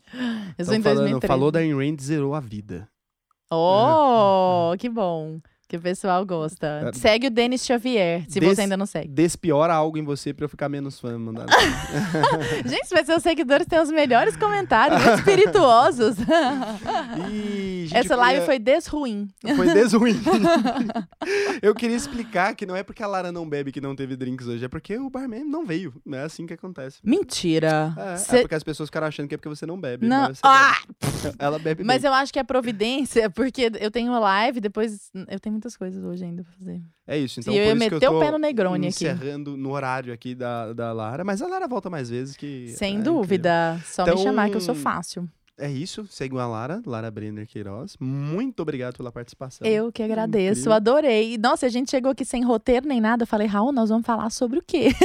Aí ele falou assim: não, vai dar tudo certo. Eu Vai Falei, dar "Ah, tudo certo. Ele tá falando, eu vou acreditar. E deu certo. Deu tudo certo. Falando sobre um monte de, de coisas, né, interessantes. Acho que adorei. Pra mim, um dos melhores episódios oficialmente. Então- Adorei, adorei. Então, é isso. Muito obrigado. Raul, meu amigo, morram de inveja de mim, que ele é meu amigo na vida real, ele é meu vizinho, a gente bebe junto E fuma charuto. e fuma charuto. E agora cachimbo, que o Fernando comprou cachimbo. Ele também comprou um cachimbo. comprou né? um cachimbo, comprou um cachimbo. Finalmente. Obrigado pelo convite, viu? Eu que agradeço, que é isso. Então, muito obrigado. Eu falei pra vocês que ela era uma pessoa inteligentíssima. Fiz a Nossa, propaganda. que fofos. Então, é isso. Obrigada. Muito obrigado. Esse foi o Investidor Sardinha Podcast. E até o próximo episódio. Até.